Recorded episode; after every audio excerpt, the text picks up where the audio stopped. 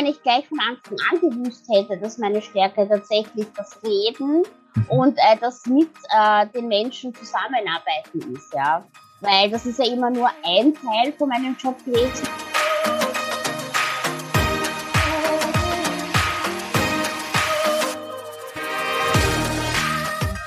Herzlich willkommen zu dieser Folge deines Lieblingspodcasts Potenzialfrei. Stark mit Leser, Rechtschreibschwäche und Rechenschwäche. Ich möchte dir zunächst Danke sagen. Danke, dass du so treu diesem Podcast zuhörst. Danke für die einzelnen Nachrichten nach der letzten Folge. Es treibt mich jeden Tag an, wenn ich höre, was die Folgen mit dir machen. Dieses Gespräch darf ich mit Emily führen. Sie ist im Zuge ihrer Selbstständigkeit erst richtig auf ihre Stärken gestoßen und setzt diese nun bewusst ein. Einfach stark. Apropos stark. Du bist ein starker Mensch.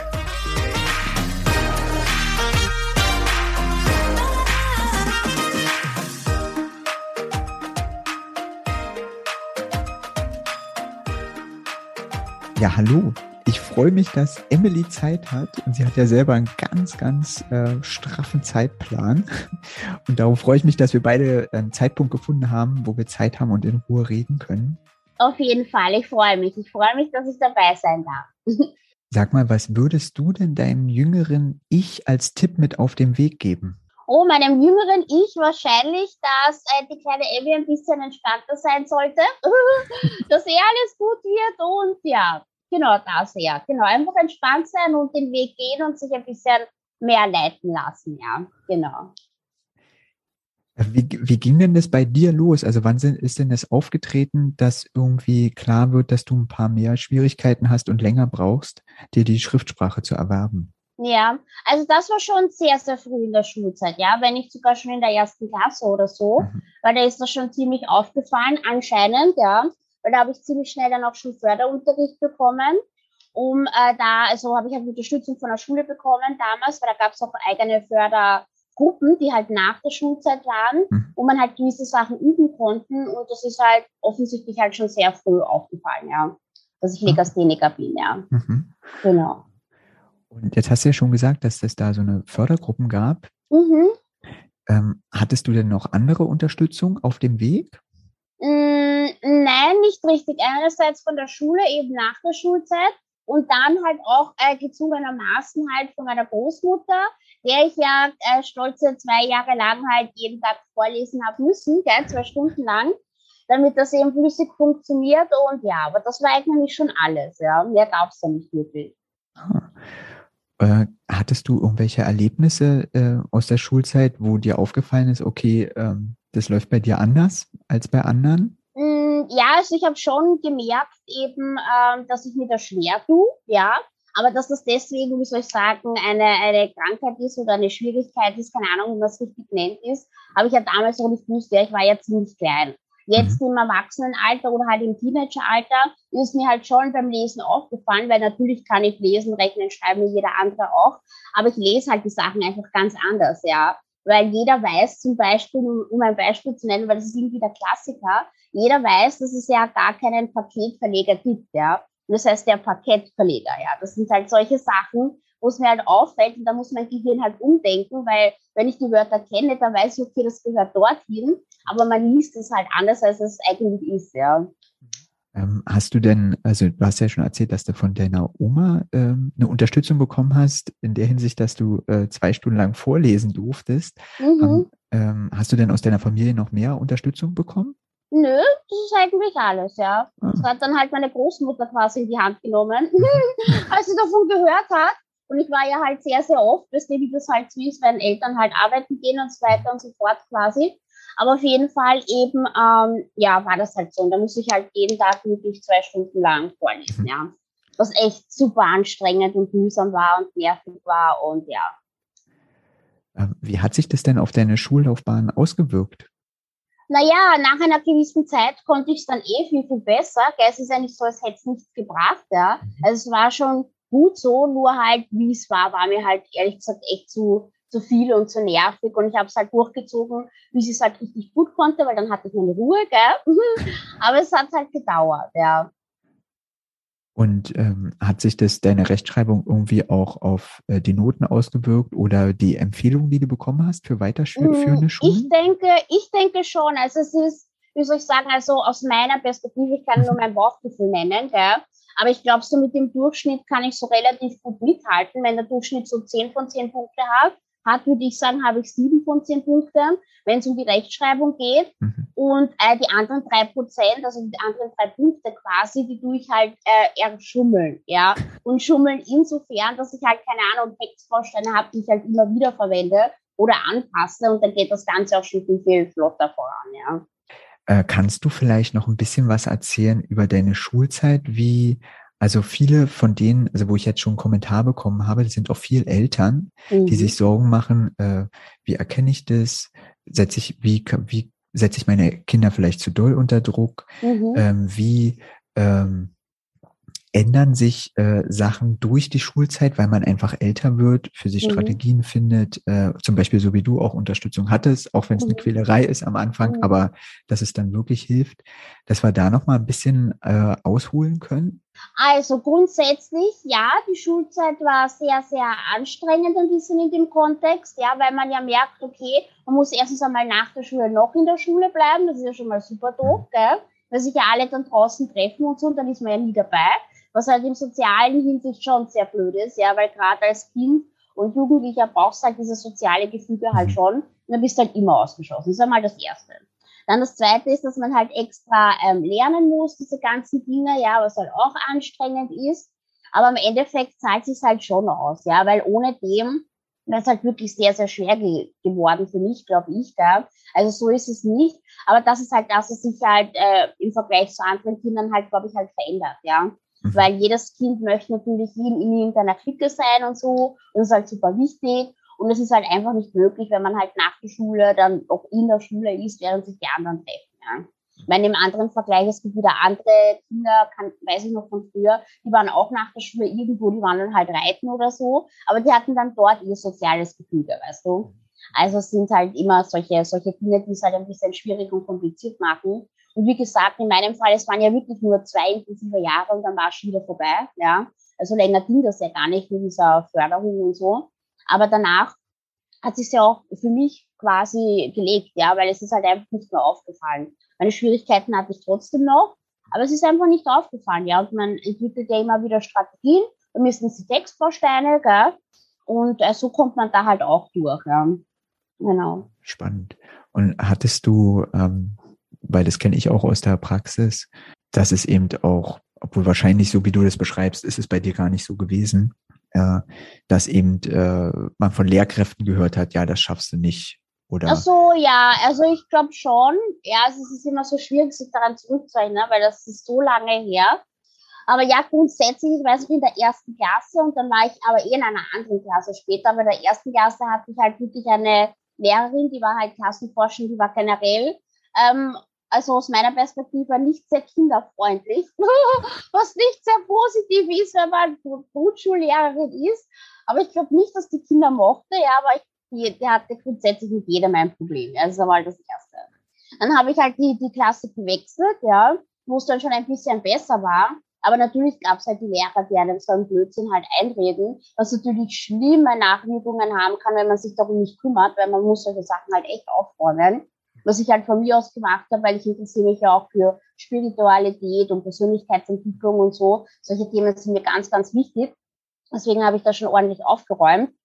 Aber grundsätzlich natürlich hat das eben äh, ja Auswirkungen, die halt echt verheerend sein könnten, ja. Mhm. Hast du denn irgendwelche, also so reflektierend als aus dem Erwachsenenalter heraus, in deiner Jugend irgendwelche Glaubenssätze angenommen aufgrund der Leserechtschreibschwäche? Glaubenssätze. Ja, vielleicht eben, dass ich das halt nicht so gut kann. Ja, also es hat mich schon sehr, sehr eingeschränkt, würde ich einmal sagen, in mein Denken und in mein Handeln. Aber grundsätzlich eben jetzt im Erwachsenenalter, wo ich es halt annehmen kann, weil ich gehe ja auch sehr offen damit um und erwähne das ja auch ab und zu halt in meinen Lives eben generell das Thema Neurodiversität und halt in meinem Fall halt Legasthenie ähm, ist es halt um einiges besser geworden, ja, weil das Ding ist in jeder Schwäche, ja auch in der Legasthenie oder beim ADS, ja, oder whatever, liegt ja auf der anderen Seite wieder eine ganz, ganz große Stärke, ja, und das ist halt wirklich ähm, die emotionale und soziale Intelligenz, was jeder äh, uneingeschränkt eben sehen kann durch meine Lives, ja, weil ein mhm. Durchschnittsmensch, der könnte das, glaube ich, nicht so durchziehen wie ich, ja, weil ich hatte ja doch jetzt über 280 Lives, gell, und das äh, in eineinhalb Jahren, ja, also nicht in zehn, sondern in eineinhalb Jahren. Und das ist halt schon eine Hausnummer, wo halt normale Menschen never ever mitkommen können, ja, also. Mh. Kannst du deine Stärken noch ein bisschen mehr ausführen? Hm, ja, also auf der einen Seite eben die äh, kommunikative Kompetenz, die jetzt sehr stark ausgeprägt ist, eben im normalen, also mündlichen Sprechen, ja, Schreiben ist eher schwieriger, aber eben einfach in der Kommunikation, dass ich halt mit jedem irgendwie, ja, quasi über Gott und die Welt quatschen kann und das halt auch im Interview, gell? Und eben die emotionale und soziale Intelligenz, die auch noch dazu kommt, eben das Einfühlungsvermögen, ja wo ich halt einfach viel, viel schneller gleich merke und spüre, okay, da kann ich einhaken, da sollte ich nicht einhaken und so weiter und so fort, ja. Und das in Kombination wirkt sich auf mich ja, auf meinen Fall halt richtig, richtig gut aus, ja. Wie bist du denn da hingekommen, dass du festgestellt hast, dass du da so ähm, enorm stark bist? Mhm, ja, das hat mit meinen Lives begonnen tatsächlich, weil ich mich dann mhm. in der Zeit auch eher mit der Legasthenie halt auch auf der positiven Seite beschäftigt habe, weil so habe ich mich, habe ich sie immer versteckt, ja, oder mhm. gar nicht erst erwähnt, ja, damit es ja nicht auffällt. Und erst eben dadurch, dass ich merkte, okay, hu, da ist ja was, ja, also ich bin halt wirklich oft live und offensichtlich kann ich viele Menschen von mir begeistern, ja, was ich so ein bisschen schon gewusst habe, weil ich war ja mal auch im Vertrieb, gell, nicht nur im Marketing, sondern auch im Vertrieb, da war das auch ziemlich positiv, aber es ist halt trotzdem in keinster Weise so arg zu vergleichen, wie ich das eben mit meinen Lives habe, weil es ist halt doch ein Jahresprojekt, ja, und ich koordiniere da über 200 Menschen jedes Jahr und das funktioniert halt echt gut, ja. Auch wenn es natürlich anstrengend ist, ja. so ist auch nicht. Aber es funktioniert halt richtig, richtig gut, ja. Äh, Gab es einen Schlüsselmoment, wo du gesagt hast, okay, jetzt ähm, beschäftigst du dich nochmal mit der LAS und auch mit mhm. den Stärken, die einhergehen? Ja, genau, genau. Ja, das war eben im Prozess von meinen Lives, weil da ist es mir richtig aufgefallen, ah. weil natürlich auch ganz, ganz viele Menschen auf mich zugekommen sind und gefragt haben, wie ich das überhaupt hinbekomme, ja, mit so vielen Lives und so weiter und so fort. Und für mich war das so, okay, ich mache das halt, ja. Es war, es war nicht wirklich was Besonderes, aber für viele andere halt schon, die mir halt aus ihrer Sicht halt erklärt haben, dass sie das niemals machen könnten, ja, mit so vielen Menschen und so weiter und so fort. Und ich mir gedacht, okay, da ist irgendwo was, ja. Und so bin ich dann über die Legasthenie nie wieder gestoßen und habe halt gelesen und so und dann habe mir gedacht, okay, das hängt wahrscheinlich mit dem halt auch zusammen, ja. Gab es da so ein für dich herausstechendes Erlebnis? Na, ich glaube, es ist eher das große Ganze, ja. Also dieses eine Erlebnis eher nicht, eher das große Ganze, ja. Jetzt hast du ja kurz erwähnt, ähm, dass du das vorher versteckt hast. Mhm. Warum denn? Und in welchen Situationen hast du gedacht, es ist günstiger, das nicht zu erwähnen? Mhm. Ja, im beruflichen Kontext. Also da merkt man es halt wirklich sofort, ja. Und da habe ich das halt, wie gesagt, entweder gar nicht erwähnt, ja, mhm. oder eben versteckt. Und ich hatte da halt meine Textbausteine, wie ich schon erwähnt habe, und so, hm, weil ich irgendwas schreiben musste und so habe ich mich halt durchgewurschtelt, ja. Ich meine, das hat schon funktioniert. Und keine Ahnung, ob irgendein Arbeitgeber das irgendwann einmal gecheckt hat, ja. Aber I don't know, ja. Also, ja, so war das halt. Ähm, würdest du sagen, dass es dann äh, anstrengender war oder dass du einen Tacken mehr gemacht hast oder später nach der Arbeitszeit nur, äh, um das zu ähm, verstecken? Mm, es war anstrengender, ja, aber ich glaube nicht, dass ich mehr gearbeitet habe deswegen, mhm. ja. Wenn dann man das andere Gründe wegen späten Deadlines oder whatever, aber nicht per se wegen am Schreiben selber, weil wie gesagt, wenn man halt so seine Textpassagen hat und so weiter und so fort, macht man halt echt viel Copy-Paste, ja, also Weil ich hatte bei, bei, bei unserem ersten äh, Gespräch, dachte mhm. ich, oh, jetzt fangen wir an hier richtig lang und ich muss richtig doll auf die Zeit aufpassen, damit wir uns nicht verquatschen. äh, hast du schon mal, ähm, äh, also weil ich bin nach und nach jetzt in dem Gebiet unterwegs, dass ich eben versuche, mit HR-Leuten zu reden und auch mit mhm. Business-Leuten, also die selber ähm, Personen einstellen, mhm. ähm, zu, äh, zu verdeutlichen, dass äh, Leserechtschreibschwäche ähm, nicht nicht als Defizit gesehen wird, sondern eben wirklich mhm. mehr auf die Stärken geachtet wird. Und ich kenne das auch noch so, dass dann Bewerbung angeguckt wird und gesagt wird, ja, da sind ja so viele Fehler drin, da hat sich einfach jemand keine Mühe gegeben. Mhm. Äh, und dass das dann, äh, dass vielleicht einfach äh, Talente einfach mhm. mal nicht wirklich äh, so gefördert werden, wie, wie es vielleicht gut wäre in den Firmen. Mhm. Äh, bist du da schon über irgendjemanden gestolpert? Hm, so ein bisschen. Also ich hatte 2021 mal ein Live zum Thema Neurodiversität, aber da ging es um mehrere Sachen, ja. Mhm. und sonst ein großes zum Thema ADS und Autismus habe ich auch noch geplant. Das kommt aber erst im äh, November. Und sonst so von HR-Leuten, ja, also grundsätzlich kann ich das sagen, ja, es ist wirklich wichtig, dass man da halt darauf achtet, weil einem halt auch viel entgehen kann. Aber ich weiß nicht so direkt, weil ich selber, ich war ja nie Personalleiterin, ja, ich habe keine Ahnung, wie das dort funktioniert und wie die das machen. Aber natürlich kann ich mir sehr gut vorstellen, dass viele dann eben eine Absage kriegen, weil da Rechtschreibfehler drinnen sind. Aber das sollte man halt genauer hinschauen und genauer nachdenken drüber. Aber das ist so ein Prozess, wo ich denke, das wird sowieso, weil das muss äh, sowieso werden, weil die Welt verändert sich, gell? Und wir brauchen alle unsere Stärken und dass sowieso gezielter danach gesucht werden wird. Ja. Mhm. Mittlerweile gibt es ja auch schon auf LinkedIn, was ich toll finde, eben den Button zu den Kenntnissen ja. mit äh, Dyslexic Thinking, ja, so Legasthenie, das kann man hinzufügen. Habe ich auch schon gemacht, ja, um einfach zu zeigen, hier, da steckt so viel Power drin, wenn man sich äh, dem halt so verschließt, weil man nur halt auf die, auf die Rechtschreibfehler achtet, ja, dann braucht man sich halt auch nicht wundern, ja. Also deswegen, es hängt halt viel davon ab, wie halt die Sichtweise ist im HR, wie halt auch die Sichtweise eben von den Führungskräften ist und natürlich vom CEO oder Vorstand halt selber, weil die haben ja halt alle eine Vorbildfunktion. Mhm. Und wenn die halt, wie soll ich sagen, nicht dafür sind, dann wird es halt fürs Unternehmen selber sehr, sehr schwer, ja. Weil mhm. gerade Legastheniker haben halt eine andere Art zu denken, die halt heute wirklich sehr, sehr wichtig ist, ja, wirklich sehr, sehr wichtig ist, weil das starre und strukturierte und so, das ist ja zwar ganz nett, gell, aber wir leben in einer schnelllebigen Gesellschaft und das kann sich keiner mehr leisten, einfach stur einen Plan abzuarbeiten, ja, also du brauchst ja diese Flexibilität und die Weitsicht und das ist halt auch etwas, was man halt der Legasthenie voll zuschreiben kann, ja. Legastheniker denken und handeln und fühlen halt einfach ein bisschen anders als der normale Durchschnitt und das ist halt auch wichtig, ja. Du hast ja gesagt, dass du jetzt heute ähm, das ganz klar ansprichst. Äh, Gibt es denn noch andere Strategien äh, und Vorgehensweise, die du für dich jetzt äh, gefunden hast, die für dich das relativ einfach machen, durchs Leben zu gehen? Ich glaube eher, dass es halt sehr, sehr vorteilhaft ist, wenn man weiß, was für Stärken in der Legasthenie selber sind, weil man ja dadurch schon von Haus aus viel selbstbewusster quasi in die Welt herausgehen kann, weil man weiß, dass man besonders gut kann, was andere halt nicht können. Ja. Kannst du, wenn du jetzt so vergleichst, wie das ähm, in deiner Jugend war und jetzt, ähm, kannst du irgendwie sagen, was, was sich vielleicht gegeben hat inzwischen, bezogen mm. aufs Schreiben?